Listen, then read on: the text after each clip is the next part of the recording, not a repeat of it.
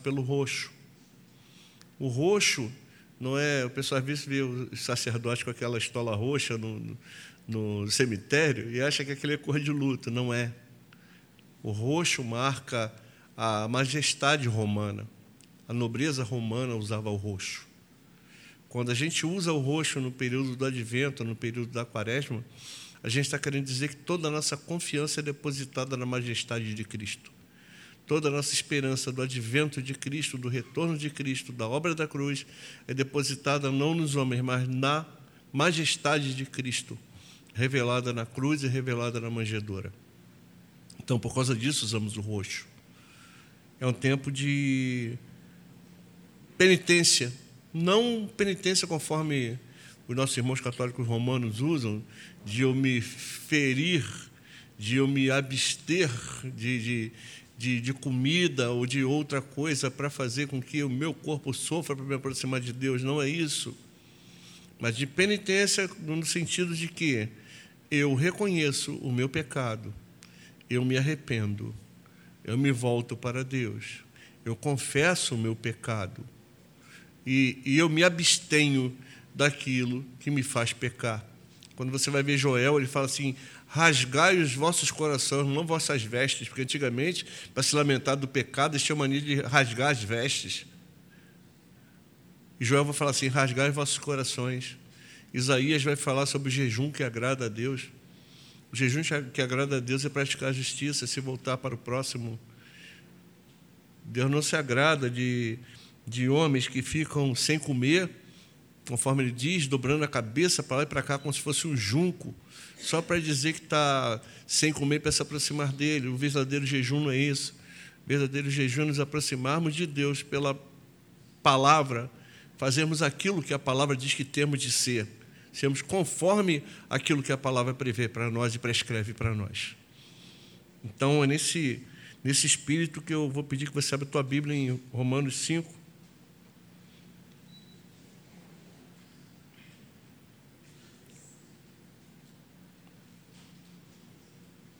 Vamos ler de 12 a 21.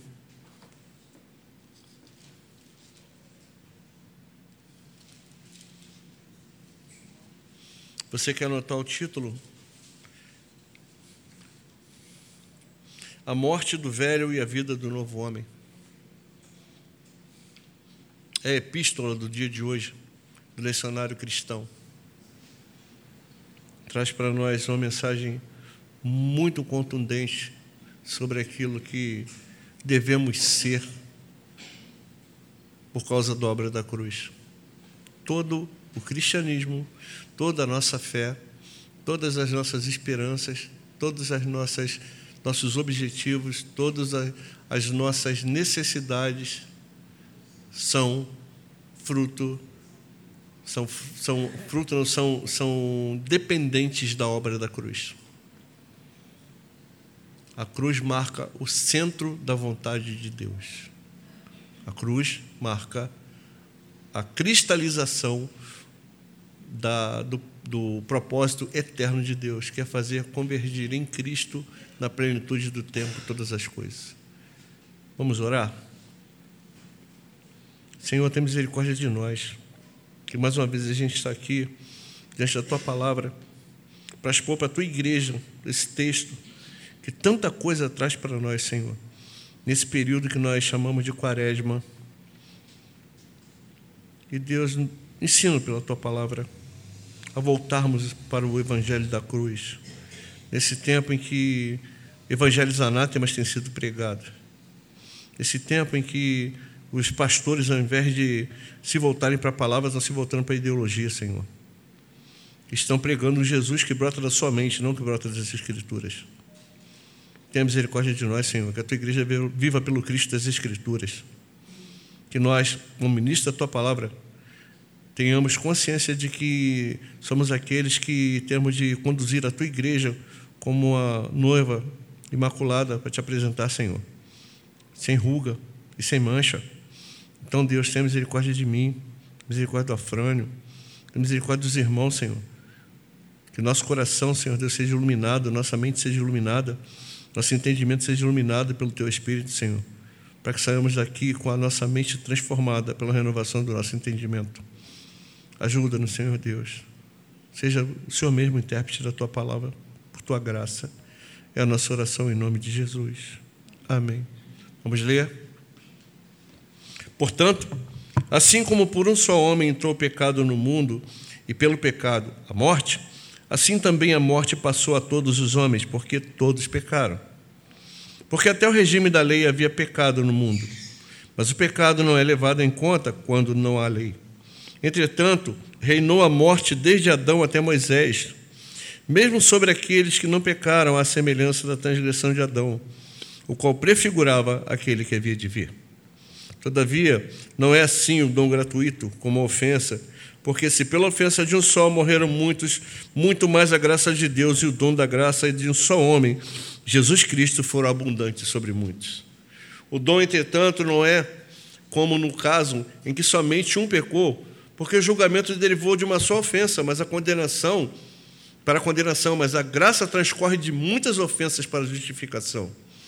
Se pela ofensa de um e por meio de um só reinou a morte, muito mais um só reinou a morte, muito mais os que recebem a abundância da graça e o dom da justiça reinarão em vida por meio de um só, a saber, Jesus Cristo. Pois assim como por uma vez por uma só ofensa veio o juízo sobre todos os homens para condenação, assim também por um só ato de justiça veio a graça sobre todos os homens para a justificação que dá vida. Porque, como pela desobediência de um só homem muitos se tornaram pecadores, assim também por meio da obediência de um só muitos se tornaram justos. Sobreveio a lei para que avultasse a ofensa, mas onde abundou o pecado, superabundou a graça, a fim de que como o pecado reinou pela morte, assim também reinasse a graça pela justiça para a vida eterna, mediante Jesus Cristo, nosso Senhor. Que a palavra do Senhor seja a luz na nossa vida, irmãos. Então, conforme a gente estava falando, a gente está no primeiro domingo da quaresma. E a quaresma é o tempo do calendário que a igreja se, come, se prepara para a comemoração da paixão e morte do Senhor Jesus Cristo. Uma vez eu falei aqui e as pessoas acharam até um tanto estranho. A gente comemora o Natal, mas não tem ordenança nenhuma na Bíblia que mande a gente comemorar o Natal. Mas tem mandando comemorar a morte do Senhor. A gente tem mania de achar que o Natal é a data mais importante do calendário cristão. A gente se esquece que a data central do calendário cristão é a data da cruz. Nós sabemos o dia que Jesus nasceu. Você sabe o dia que ele nasceu? É presumido, né? e é colocado, é convencionado, mas o dia da morte você sabe. Na sexta-feira da paixão é realmente o dia em que Jesus morreu. Isso a gente sabe. Então é o tempo que nós nos preparamos para a comemoração da morte do Senhor e da sua ressurreição. Todo esse tempo, conforme nós falamos, ele é voltado para meditação e reflexão sobre a cruz de Cristo. Por quê? Porque a palavra de Deus vai dizer que ele mesmo diz assim, o Senhor: quando eu for levantado, eu vou atrair para mim todas as coisas. Paulo vai dizer que, do agrado de Deus, que na plenitude do tempo todas as coisas fossem atraídas para Cristo. Todas as nossas intenções são voltadas para Cristo. Então não tem como eu viver o tempo da reflexão da, da, da, da quaresma sem pensar na cruz. Não tem como viver vida cristã sem pensar na cruz. Não existe cristianismo sem cruz. Muito embora muita gente tenha tentado fazer cristianismo sem cruz. Hoje em dia a gente está vivendo um cristianismo sem cruz. Um cristianismo que a gente não passa pela cruz. Um cristianismo de um Jesus que não foi crucificado. Um cristianismo que a gente vê o Jesus da gente, não o Jesus da cruz. É o Jesus segundo o nosso próprio entendimento. Não é o Jesus revelado pelas Escrituras. E qualquer Jesus que, é, que não é revelado pelas Escrituras, que seja pregado à guisa de atrair pessoas para a igreja, ou para a, a, nossa atenção, ou para fazer com que nós sejamos reconhecidos como inseridos na sociedade, é um Jesus anátema. Paulo vai falar assim: se algum vier, alguma pessoa vier e pregar outro evangelho que vá além daquilo que eu já tenho pregado, seja anátema. Anátema é uma coisa horrorosa. Anátema é uma coisa que fez com que a família de Acã, no Antigo Testamento, fosse queimada, morta e queimada. tinha anátema no meio do arraial.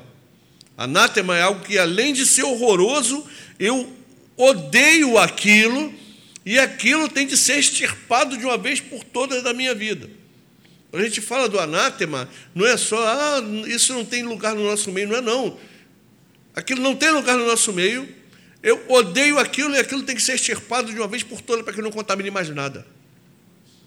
Então, quando a gente fala de evangelho, sobre Cristo, a gente tem necessariamente de falar de cruz. Não existe palavra de Cristo sem cruz. Não existe fé cristã sem cruz. Não existe fé cristã sem sofrimento, sem tomarmos a nossa cruz e seguirmos a Jesus. Lembra de Mateus 16? Aquele que quer vir após mim, ó, eu vou para lá para acontecer isso comigo. Se você quer vir comigo, se alguém quiser, toma sua cruz e siga. Então, é, o Evangelho é cruz, o Evangelho não é triunfalismo, o Evangelho é renúncia, o Evangelho é dizer, colocar toda a minha esperança sobre a cruz, sobre a vontade de Deus, não sobre a minha vontade.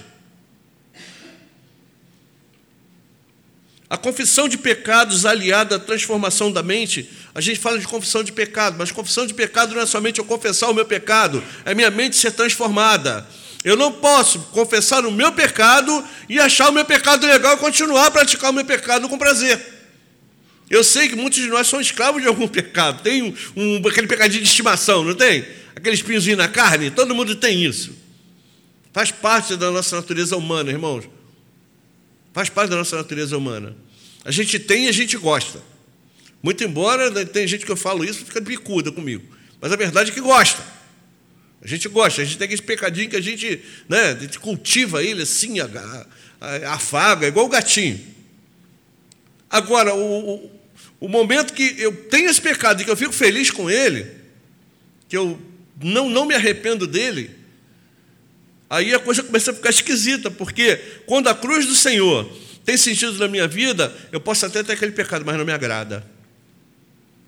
Não me agrada. Então, a confissão de pecado, ela tem de vir necessariamente aliada à transformação de mente e vida pautada na palavra de Deus. Eu não posso entender a quaresma com a vida fora daquilo que a palavra de Deus me, me aconselha, aquilo que a palavra de Deus me impõe. Eu não posso entender cruz fora da palavra de Deus, eu não posso entender a morte de Cristo fora da palavra de Deus. Qualquer coisa que eu, qualquer conceito meu que sobre a cruz, sobre o sacrifício de Cristo, que não parta da palavra de Deus é errado. Então não adianta eu guardar o período se eu não entendo a palavra de Deus e minha relação com ela. Eu não vou, se eu não entendo o que a palavra de Deus causa na minha vida, a transformação que a palavra de Deus causa em mim. Tem de ter necessariamente transformação de mente, não só confissão de pecado. Eu posso confessar o meu pecado e continuar a fazer aquilo de uma forma prazerosa. Ah, Senhor, eu estou fazendo, em nome disso, é hipocrisia. Quando eu confesso e não me arrependo, não disse hipocrisia, irmão. O cristão necessariamente se arrepende. Ele não fica feliz com aquilo que ele faz de errado. Quando a nossa consciência fica cauterizada, quando a gente passa a não dar atenção à, à, à, palavra de Deus, quando a gente esquece do Cristo da cruz, quando se esquece do sacrifício de Cristo, de quanto foi doloroso para Ele, para o Pai fazerem isso, para que a criação não, não, não, não, não saísse do trilho, quando a gente perde isso de vista, a gente vai viver um cristianismo de brincadeira. Um cristianismo que não tem poder para transformação de mente nenhum. Então, rituais externos não causam é, comoção nenhuma a Deus. E também não, não, não, não causam diferença nenhuma na nossa vida. O conhecer aquilo que Cristo realizou na cruz em nosso favor e a apropriação dessa verdade central da palavra de Deus é aquilo que nos torna seguidores de Cristo. Eu só sou seguidor de Cristo quando eu reconheço o sacrifício da cruz e quando eu me aproprio dele. Ontem a gente falava isso no grupo. Não adianta eu saber que aquilo ali é uma caixa de som, saber todo o funcionamento dela, entender de que, que ela é feita, entender até a, a, a composição molecular dela, se eu não me aproprio da função dela. Vai ser uma coisa inútil, muito embora eu saiba o que ela é.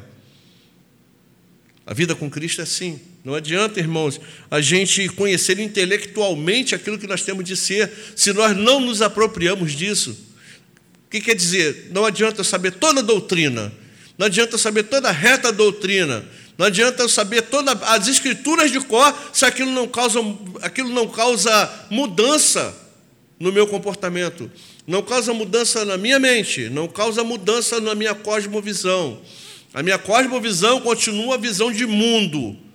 A, a, a, coisa que eu sei a respeito do Evangelho são coisas intelectuais, aquilo não fazem diferença na minha vida. Cristo não veio para mudar, é, é, para fazer com que nós, a, a nossa fé fosse uma fé intelectual somente, mas uma fé intelectual e também comportamental. Eu entendo, por causa disso, o meu viver muda. Eu entendo, por causa disso, o meu caráter muda. Eu entendo, por causa disso, a minha mente muda. A nossa mente é mudada por causa do entendimento, para que nossa vida seja sacrifício vivo, santo e agradável a Deus. Não existe perdão de pecado sem a morte de Cristo. Outra coisa que a gente tem que entender desse período de quaresma. Não existe perdão de pecado sem morte de Cristo. Isso quer dizer que se eu não reconheço o sacrifício da cruz, eu não posso pedir perdão de pecado. Porque só existe um meio pelo qual o meu pecado é perdoado diante de Deus, e é pela cruz de Cristo. Não adianta eu dizer que eu estou, ah, já pedi perdão a Deus, você pediu por Cristo? Você crê no poder de Cristo? Você se arrependeu e, e, e creu no poder salvífico da cruz de Cristo? Ah, mas então não tem perdão de pecado. Perdão de pecado não passa pelo Cristo que eu imagino. Perdão de pecado passa pelo Cristo da cruz. Por isso que eu tenho que entender necessariamente a cruz, para que o, a, o meu pedido de perdão, para que a minha confissão de pecado, para que eu, a, a minha aproximação de Deus seja legítima porque não existe outro caminho para Deus que não seja a cruz de Cristo. É por ela que Paulo vai dizer que ele nos abriu um novo e vivo caminho. É por Cristo que vai dizer assim: Eu sou o caminho, eu sou a verdade, eu sou a vida, e ninguém vem ao Pai a não ser por mim. Então não existe atalho para o perdão de Deus que não seja, é, que, que, que nos, nos leve a Ele. A gente às vezes quer chegar ao perdão de Deus por atalhos. A gente canta uma música que diz assim: Eu não quero ir por atalhos. Eu quero passar, eu tenho que passar pela cruz. Fé cristã passa pela cruz de Cristo. Fé cristã passa pelo Calvário. Fé cristã passa por onde nós estamos crucificados com Cristo. Fé cristã passa em morte com Cristo, ressurreição com Cristo. Fé cristã passa de uma, uma vida que vivia para a injustiça, uma vã maneira de viver, uma, uma vida que vivia para a, é, segundo o curso do príncipe deste mundo, segundo os filhos da desobediência, e nós fomos, e Cristo toma o nosso lugar naquela cruz, naquele castigo, que a ira de Deus vem sobre ele, para que eu e você, que éramos maldição, pudéssemos ser feito justiça de Deus, e ele se fez maldição em nosso lugar. Eu tenho de entender o quanto Cristo se anulou e o quanto nós fomos exaltados pela morte dele. Ele se anulou para que eu e você fossemos exaltados. Exaltados para quê? Para vivermos segundo aquilo que nós queremos? Não, para vivermos em obediência a Ele. Cristo não nos salva, Jesus, Deus não nos salva através de Cristo para vivermos do jeito que a gente quer. A gente tem de viver em obediência a Ele. A gente hoje conversava lá atrás, em Março, o Geraldo, sobre a questão da graça. Às vezes a gente não sabe conviver com a graça. A graça é, se torna algo barato. A gente não entende o sacrifício de Cristo, não entende a cruz. A gente acha que a graça atinge a gente. Diz, ah, ah eu sou cristão, sou salvo, então agora eu posso fazer o que eu quiser. Eu posso viver do jeito que eu quiser. Eu posso me enveredar por onde eu quero, que está tudo certo. Não está tudo certo, não. Nós somos chamados para sermos santos e irrepreensíveis. Sermos santos assim como Deus é. Então nós não podemos viver a vida cristã do jeito que a gente quer. A gente não pode entender o período da quaresma vivendo do jeito que a gente quer. A gente não pode entender o período da quaresma se a gente não entender o sacrifício de Cristo na cruz. Cristo é o tema central da Bíblia. A graça de Deus revelada em Cristo. O Cristo da cruz, o Cristo que nos salva. O Cristo que, que recebe sobre si a nossa transgressão. O Cristo que é punido no meu lugar. O Cristo que recebe o castigo de Deus, que me traz a paz. E aquele castigo que, que Cristo recebe, a justificação que é, ele recebe, é imputado a mim. O mérito é dele. Eu só estou aqui por causa dele. A minha vida é dele, as minhas intenções são dele. Eu vivo por ele, eu vivo pela palavra dele. Então não existe perdão de pecado sem a morte de Cristo, não existe transformação de vida sem que haja interferência direta dessa obra nas nossas intenções. Não existe transformação de vida se a palavra de Deus, se a obra da cruz não interferir direto na nossa história. Agora veja, irmão, nós temos um Deus que interfere direto na nossa história para mudar a nossa vida. Por quê? Porque somos bons? Não, por causa de si mesmo, por causa do zelo que ele tem por si mesmo. Deus é um Deus zeloso, zeloso do seu nome. É aquele que nos guia pela vereda da justiça por amor do seu nome. Por causa da sua obra perfeita, ele executa uma obra perfeita no seu filho, uma obra perfeita e definitiva que vai fazer com que eu e você que éramos pecadores indignos, nos aproximemos dele por causa do sangue vertido na cruz do Calvário em nosso, nosso favor, no nosso lugar. A gente tem que entender a obra de Cristo, irmãos. A gente tem que entender quem nós éramos antes da cruz, da cruz. Quem somos nós depois da cruz. Nós temos de entender a obra do Calvário, entendermos que nós somos fruto daquela cruz que um dia foi colocada ali e no qual o Senhor da vida, o Verbo de Deus, aquele que era, que é e que há de vir, foi colocado voluntariamente por amor da sua criação para remir aquilo que ele mesmo criou. E a Bíblia vai dizer assim: não existe amor maior do que esse da vida pelos seus amigos. Porque por um bom alguém poderia até morrer, mas por nós. Pensa assim: você morreria por você? Vou falar uma coisa para você: jamais eu morreria por mim. Que eu não mereço, mas Jesus fez isso. E fez como? Sem mérito, eu não mereço nem você. Qual mérito que você tinha? Qual mérito que eu tenho? Mas ele fez.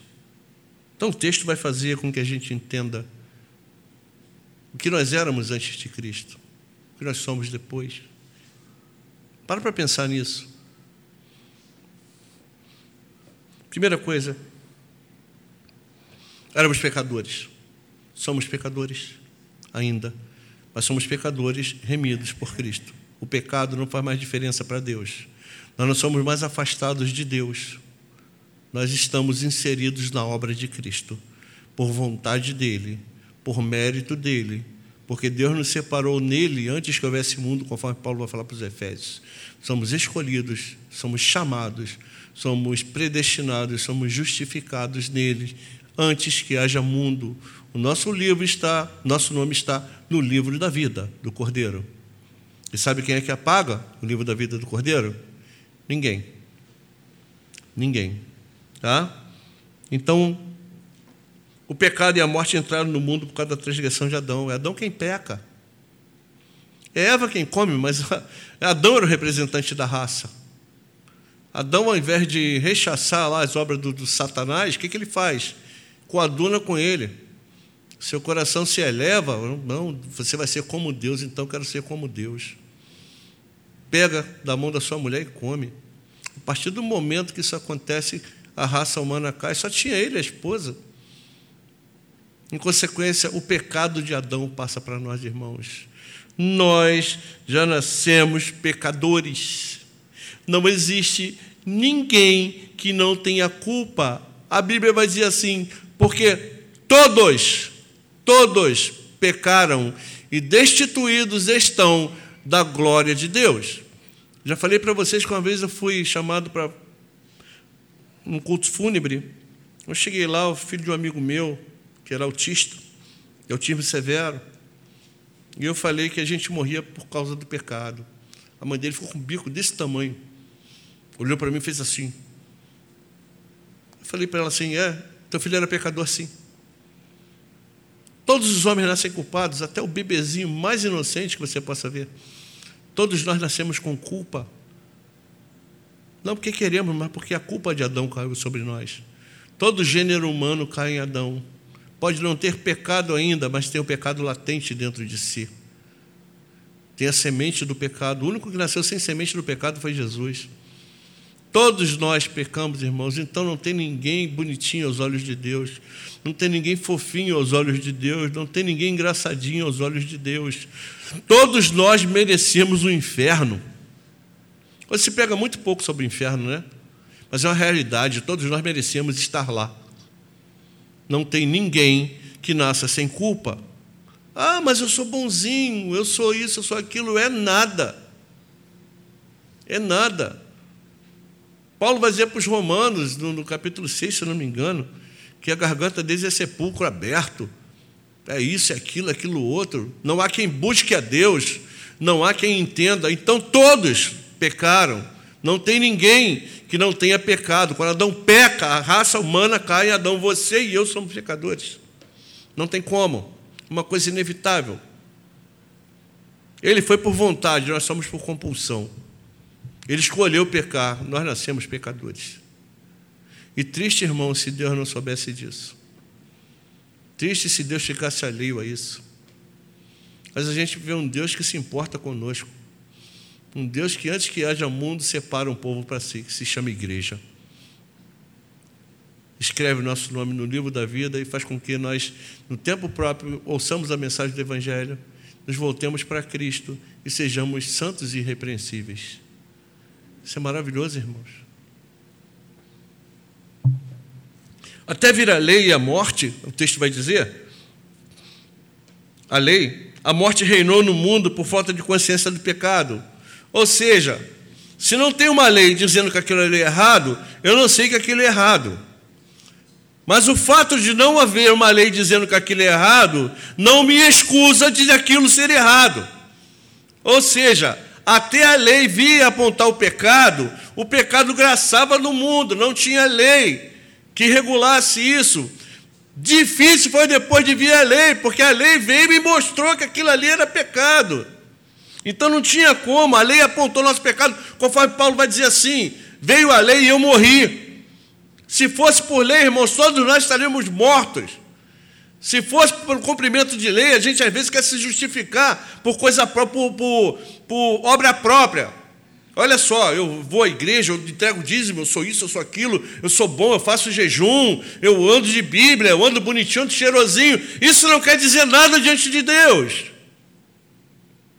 Nossas obras não justificam ninguém. O cumprir a lei não justifica ninguém. A lei, pelo contrário, a palavra de Deus diz que se nós tropeçarmos em um, em um iota da, da, da, da, da lei, a gente tropeçou na lei toda. Então era impossível a gente, tanto que Paulo vai dizer em Romanos 8 que a lei estava enferma pela carne.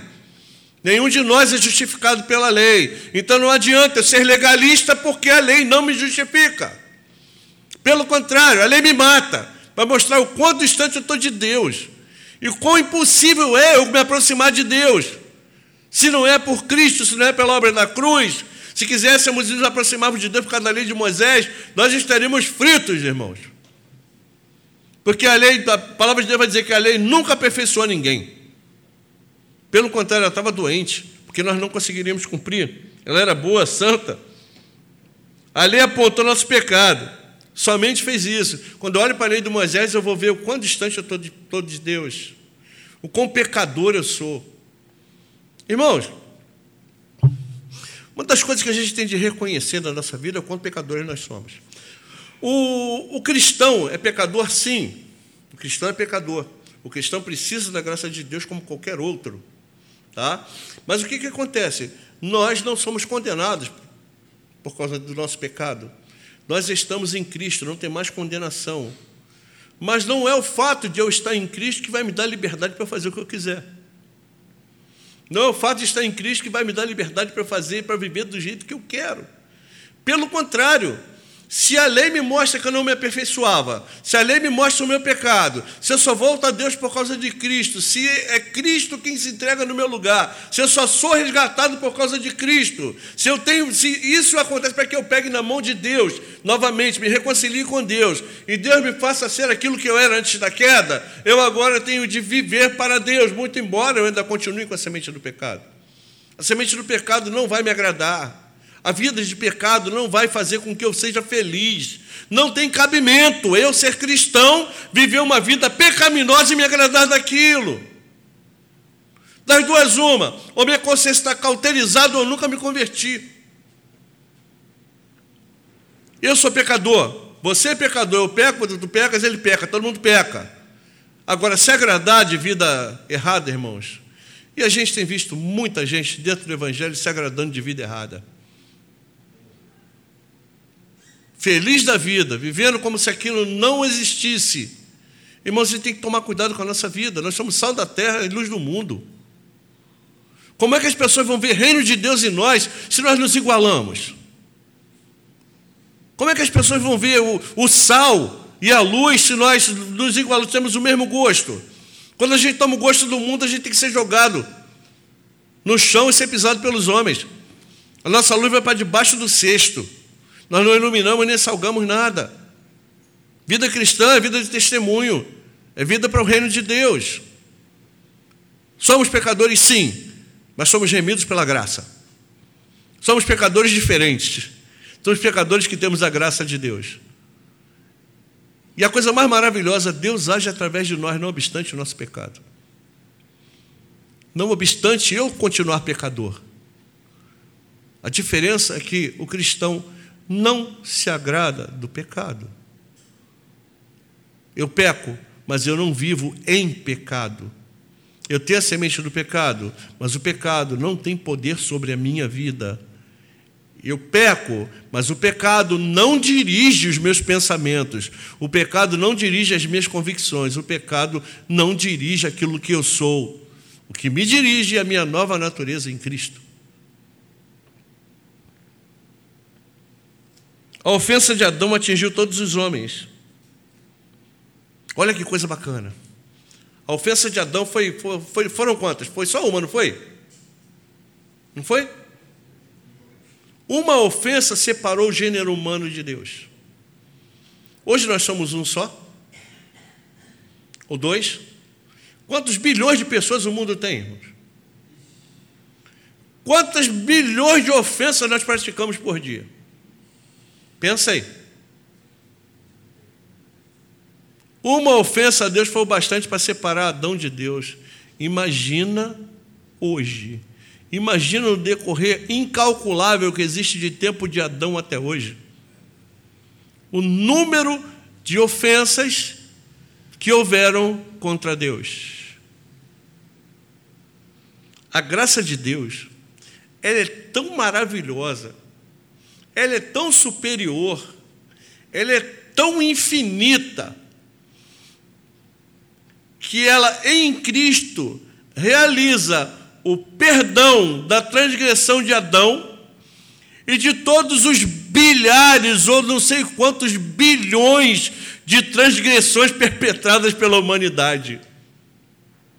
Agora você pensa, você pensa, se uma, uma transgressão foi suficiente para afastar o homem de Deus, Imagina bilhões e trilhões e quatrilhões de transgressões. A graça de Deus manifesta em Cristo é suficiente para perdoar tudo isso. Não é um simples ato de um homem morrendo numa cruz. É Deus realizando em si mesmo aquilo que nem eu e nem você poderíamos realizar. As minhas transgressões foram perdoadas em Cristo. Eu antes da cruz eu andava errado. Eu antes da cruz eu andava de uma maneira vã. Eu antes da cruz eu andava misturado comigo mesmo, vivendo o curso desse mundo, seguindo o curso dos filhos da desobediência. A partir da cruz do Calvário, que é suficiente para perdoar não só o pecado de Adão, mas todas as transgressões de todo o gênero humano, mas perdoa dos eleitos, tá? Perdoa dos eleitos, mas é suficiente para perdoar todo gênero humano vai fazer com que eu, caído, é, incapaz, corrompido, depravado, eu seja chamado pelo meu nome, seja pego na mão por esse Cristo crucificado e seja colocado de novo em comunhão com Deus Pai. Olha que coisa bacana, irmão. Não só Adão, mas todos nós que somos escolhidos em Cristo. Agora você pensa aí dentro do teu, da tua mente limitada, se você consegue mensurar essa graça. Como um só, um só, morrendo no nosso lugar, conseguiu efetuar todo um perdão sobre todo o gênero humano. Quando a gente guarda a quaresma, a gente tem que entender essas coisas. E tem que procurar. Se não entender, pelo menos tem que procurar crer nisso. Quem entender é difícil, agora crer é fácil. Eu tenho de crer nisso. Porque se eu não crer nessa, nessa, nessa obra, nesse sacrifício único, exclusivo e definitivo da cruz, tudo aquilo que eu fizer em relação ao tempo litúrgico vai ser vazio. O que, que eu era antes? Que, que eu sou depois? Porque se eu for guardar esse tempo litúrgico do jeito que eu era antes, eu não entendi necessariamente me traz transformação de vida, me traz transformação de caráter, me traz transformação de cosmovisão. Eu passei a enxergar o mundo à maneira de Cristo. Por isso que Paulo vai falar: Eu já estou crucificado com Cristo e vivo não mais eu, mas Cristo é quem vive em mim. Nós que somos crucificados com Cristo, nós que fomos perdoados pela obra libertadora de Cristo, nós que andávamos errados e hoje passamos pela cruz de Cristo, temos de ter necessariamente a visão de Cristo sobre o mundo. A visão de Cristo sobre o mundo é a visão das Escrituras, irmãos. A visão da justiça de Deus, da sabedoria de Deus. Não é isso que Paulo vai dizer? Porque nós pregamos a Cristo crucificado, que é o quê? Poder de Deus. E o quê? Sabedoria de Deus. Então, a nossa visão de mundo é, poder, é a visão do poder de Deus e da sabedoria de Deus. Não posso lançar sobre o mundo uma visão que eu tinha antes da obra da cruz. A, minha visão sobre o mundo tem que ser uma visão lançada depois da obra da cruz. Daqui a um pouco nós vamos estar passando pela Sexta-feira da Paixão. E que significado que a Sexta-feira da Paixão tem para nós? A obra de Cristo na cruz tem para nós. A salvação em Cristo, a remissão em Cristo, o novo e vivo caminho que Cristo abriu para nós. Que significado isso tem para nós? O que, o que, que isso causa na nossa vida? A gente passa, pelo, às vezes, pelo mundo, irmão, sem dar um pingo de atenção. Sou cristão, que bom, glória a Deus, aleluia, vai para o céu. Mas a gente não para para meditar nessas coisas, irmãos. A gente não se aprofunda, a gente vive um cristianismo raso. Um cristianismo de superfície. Um cristianismo que a gente, a gente só, só espera ir para o céu. Não, quando eu morrer, eu vou para o céu. Depois que eu morrer, Jesus me dá vida eterna. Jesus dá vida eterna, a gente liga com ele aqui agora. Já faz parte do reino dele aqui e agora. É a gente do reino aqui e agora. E o reino de Deus, o preço dele foi a cruz. Ser chamado por ela, vivificado por ela, remido por ela.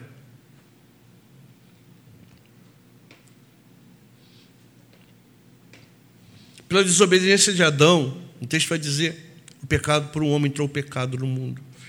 Pela desobediência de Adão, o pecado passou a todo o gênero humano. Já falamos sobre isso. Então não tem ninguém que, que, que, que não seja culpado.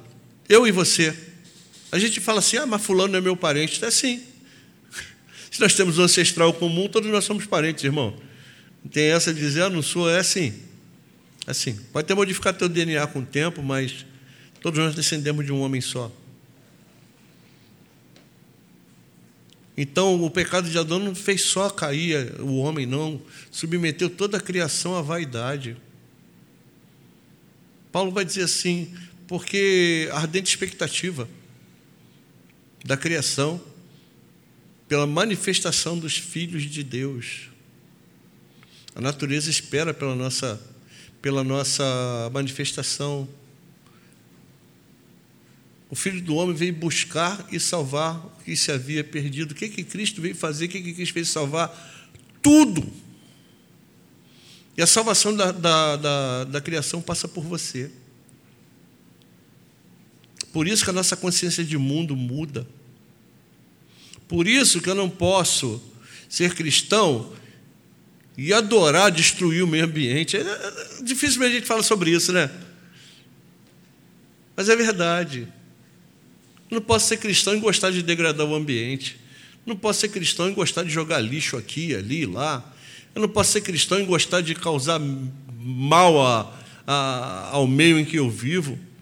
Porque se a natureza espera a manifestação dos filhos de Deus e ela está submetida à vaidade por nossa causa, por causa do nosso pecado, por que, que a gente continua submetendo a natureza à vaidade? Coisa para a gente pensar. Falta no cristão também uma, uma consciência ecológica. A gente ama, ama o período da, da, da, cruz, a gente chora o nosso pecado, mas a gente continua destruindo as coisas em volta do nosso, do nosso meio ambiente, a gente continua poluindo, a gente continua jogando lixo no lugar errado, a gente continua acabando com as coisas boas. Coisa para a gente pensar, irmão. A, a criação é submetida à vaidade por nossa causa.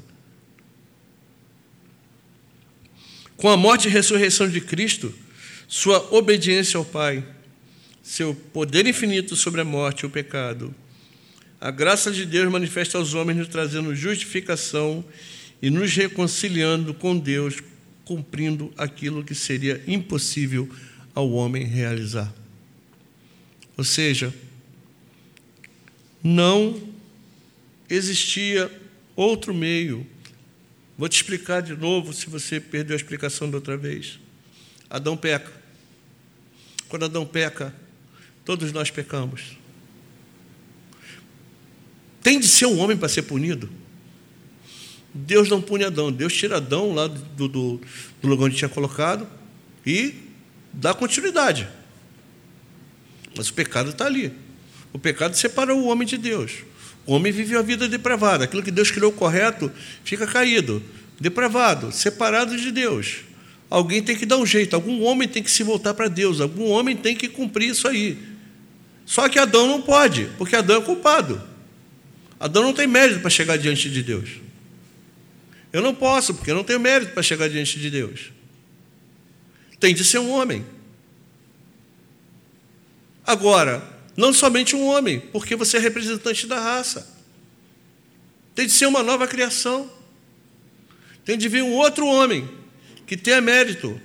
Alguém, Adão desobedece à ordem de Deus. Tem de vir um homem que não tem pecado, um homem que tem mérito e um homem que seja capaz de assumir sobre si a culpa de todo o gênero humano. Vou perguntar para você, qual o homem que tem capacidade para isso? Ninguém, né? Tem de ser Deus, não tem? Porque um homem só, você aguentaria sobre si o castigo de Deus pelo pecado da humanidade toda? Ninguém. Ninguém. Tinha que ter um representante de uma nova raça. Vem Jesus na plenitude do tempo. Tem de ser homem para ser punido, para receber em si o castigo que era devido ao homem. Mas ele não tinha culpa. Se fosse só isso, estava bom. Ele receber sobre si o castigo. Mas se ele não é Deus, ele não teria poder para redimir a raça. Tinha de ser Deus e tinha de ser homem. Por isso que a Bíblia vai dizer que aquele que está em Cristo é nova criação. As coisas velhas se passaram, tudo se fez novo. Eu não posso admitir que o representante da nossa raça, que veio para cumprir aquilo que Adão não cumpriu, aquele que veio para receber sobre si o castigo que era devido a mim, aquele que veio para fazer com que, pelo seu próprio poder, fosse ressuscitado, ressuscitando a ele e a mim junto com ele. Eu não posso entender, é, é, deixar de, de, de de internalizar isso em mim, e eu não posso desprezar isso, eu não posso de deixar com que isso seja colocado de lado na minha fé. A minha fé é totalmente calcada nisso, no Cristo que veio, recebe a punição por mim, pelo seu próprio poder ressuscita, pelo seu próprio poder ele me escolhe, pelo seu próprio poder ele me guarda. Eu estou nele, eu era um antes dele, depois dele eu sou outro. Eu não posso desprezar o sacrifício da cruz e continuar a ser o Gilmar que eu era antes desse sacrifício depois de eu entender e trazer sobre mim e aceitar sobre mim e receber sobre mim o benefício do sacrifício de Cristo. Eu era um, a partir da cruz eu sou outro. Você era um, a partir da cruz você é outro. Você está crucificado com Cristo, você está ressuscitado com Cristo, você é, é, é escolhido em Cristo, você é preservado em Cristo, você é transformado em Cristo. Aí eu pergunto para você, não precisa me responder não. Como é que está a tua vida? Está sendo vivida do modo que era antes ou do modo depois da cruz? Do modo de Adão ou do modo de Cristo? Porque antes eu vivia do modo de Adão. A partir da cruz eu vivo do modo de Cristo. Eu antes vivia na desobediência. Hoje eu vivo na obediência. Será que vivemos na obediência de Cristo? Ou será que temos desprezado o sacrifício da cruz do Calvário? Será que temos deixado de lado a cruz do Calvário e voltado novamente à nossa mente, à nossa mente adâmica, à nossa natureza adâmica, pecando, pecando, pecando, sem nos importarmos com aquilo que fazemos, sem darmos ouvidos à voz de Deus? Lembre-se que Deus foi atrás de Adão cobrar dele. A gente pode ver do jeito que a gente quiser, irmãos. Agora a gente tem que ser ciência de uma coisa, ter um juízo sobre isso. Um dia o Senhor vai fazer com que nós compareçamos diante dele e vai medir a nossa vida. O que nós vamos falar diante dele, irmãos? O que nós vamos falar diante de Cristo? Seremos que nem aqueles servos inúteis, aquele servo inútil? Ou teremos aquele aquela, como é que eu vou dizer para vocês? Não é, não é orgulho, mas aquela consciência limpa de chegarmos diante do Senhor e falarmos, Senhor, eu procurei viver segundo a tua palavra. Procurei viver sendo sal e luz. Porque não se engana, não. Cristo vai retribuir a gente segundo nossas obras. O que, é que temos feito depois da cruz, irmãos? Que que tem, como é que nossa vida está depois do sacrifício da cruz? Como é que a nossa vida está depois de entendermos que Cristo fez isso tudo por mim, sem eu merecer? Não é uma coisa simples, não é uma coisa fácil, não é uma coisa pequena.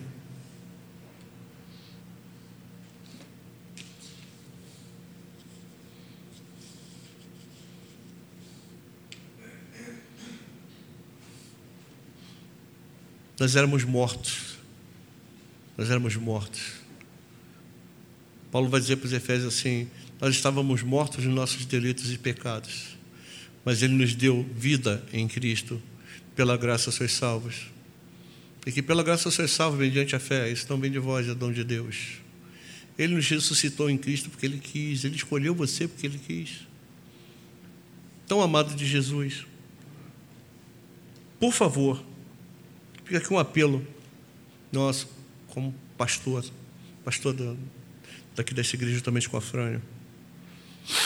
Que a nossa vida seja uma vida de modo digno de um, de um cristão, de modo digno do nosso chamado. Não desprezemos a cruz do Calvário. Não desprezemos o sacrifício de Cristo.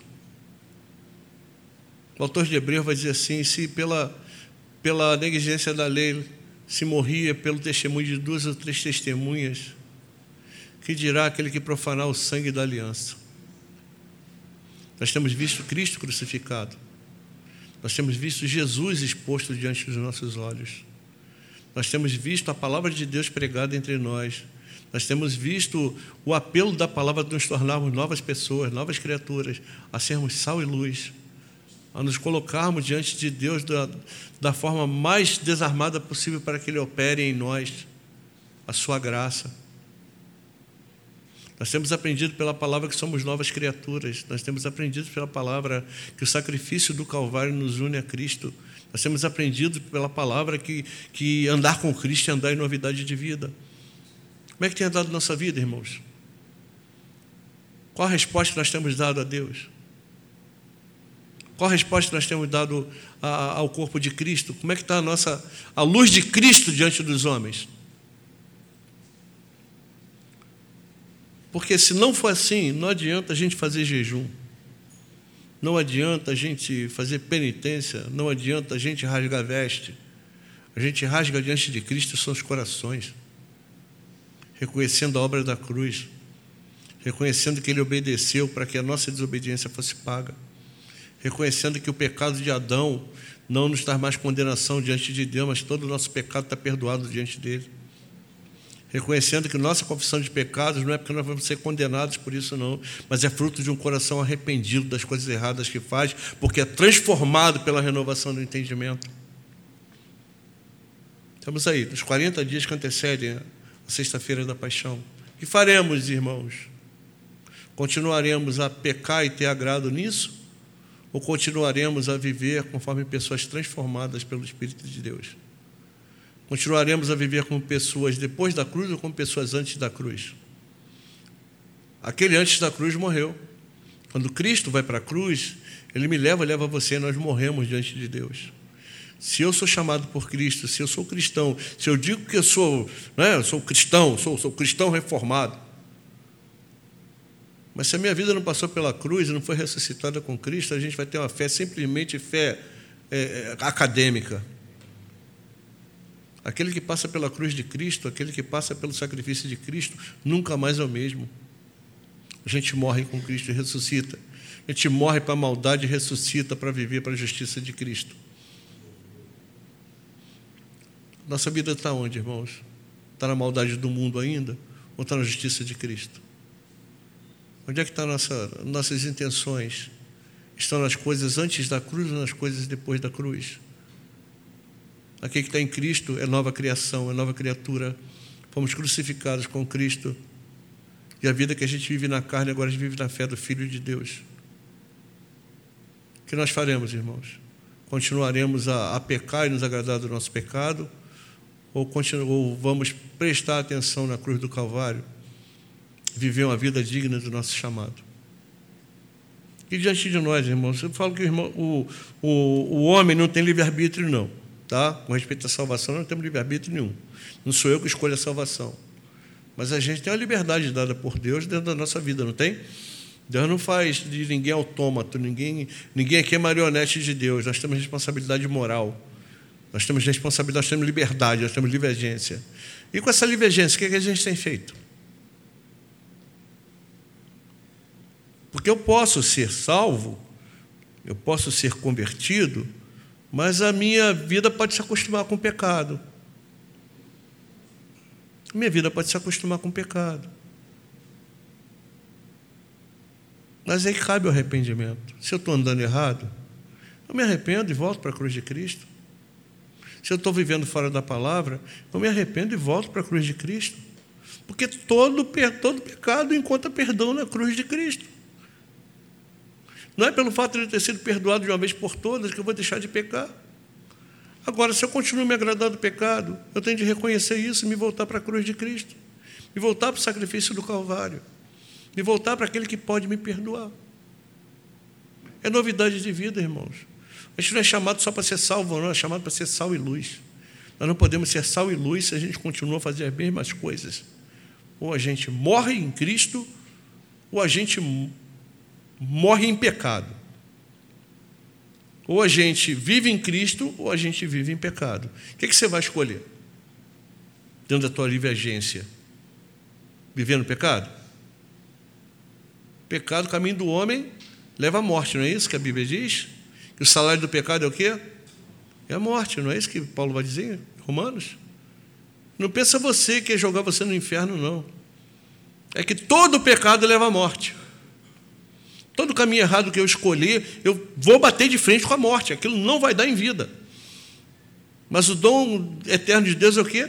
É a vida, né? A vida eterna. O dom de Deus é a vida eterna em Cristo, nosso Senhor. O que você vai escolher? A vida eterna, viver pela vida eterna ou viver para o pecado da morte? Diante de nós está aí. o, o antigo homem e o, e o novo homem. Que homem que a gente vai viver? O homem morto ou o homem vivo? O homem do pecado ou o homem da cruz? Quer um conselho meu? Viva a cruz. Viva a cruz. Reconheça o pecado. Confesse o pecado. Volte-se para Cristo. Viva uma vida nova. Viva uma vida em Cristo. Uma vida norteada pela palavra de Deus. Não uma vida norteada pelo Jesus da gente, não.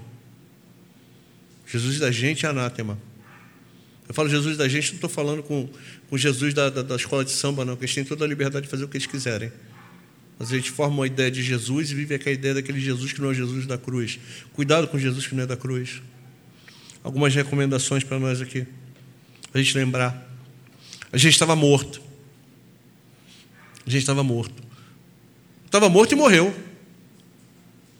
Interessante isso, né? Eu estava morto nos meus delitos e pecados, eu tive que morrer com Cristo. Porque eu estava morto sozinho. Eu estava morto comigo mesmo. Mas Cristo se faz pecado por mim, eu morro com Ele. Se eu morro com Ele, eu ressuscito com Ele. Estava morto em pecados. Ninguém nasce inocente ou sem culpa diante de Deus. Você pode ser bonzinho, fofinho, lindinho, maravilhoso, cheirosinho, andar com sapato engraxado, e gumex no cabelo, nada disso faz merecedor diante de Deus. Nenhum de nós. Todos nós pecamos e estamos destituídos da glória de Deus. A transgressão de Adão nos levou à morte. Gênero humano é caído. A obediência a Cristo nos trouxe a vida. Só tem um jeito de voltarmos à vida: obediência a Cristo. E a obediência a Cristo é fruto de um coração transformado.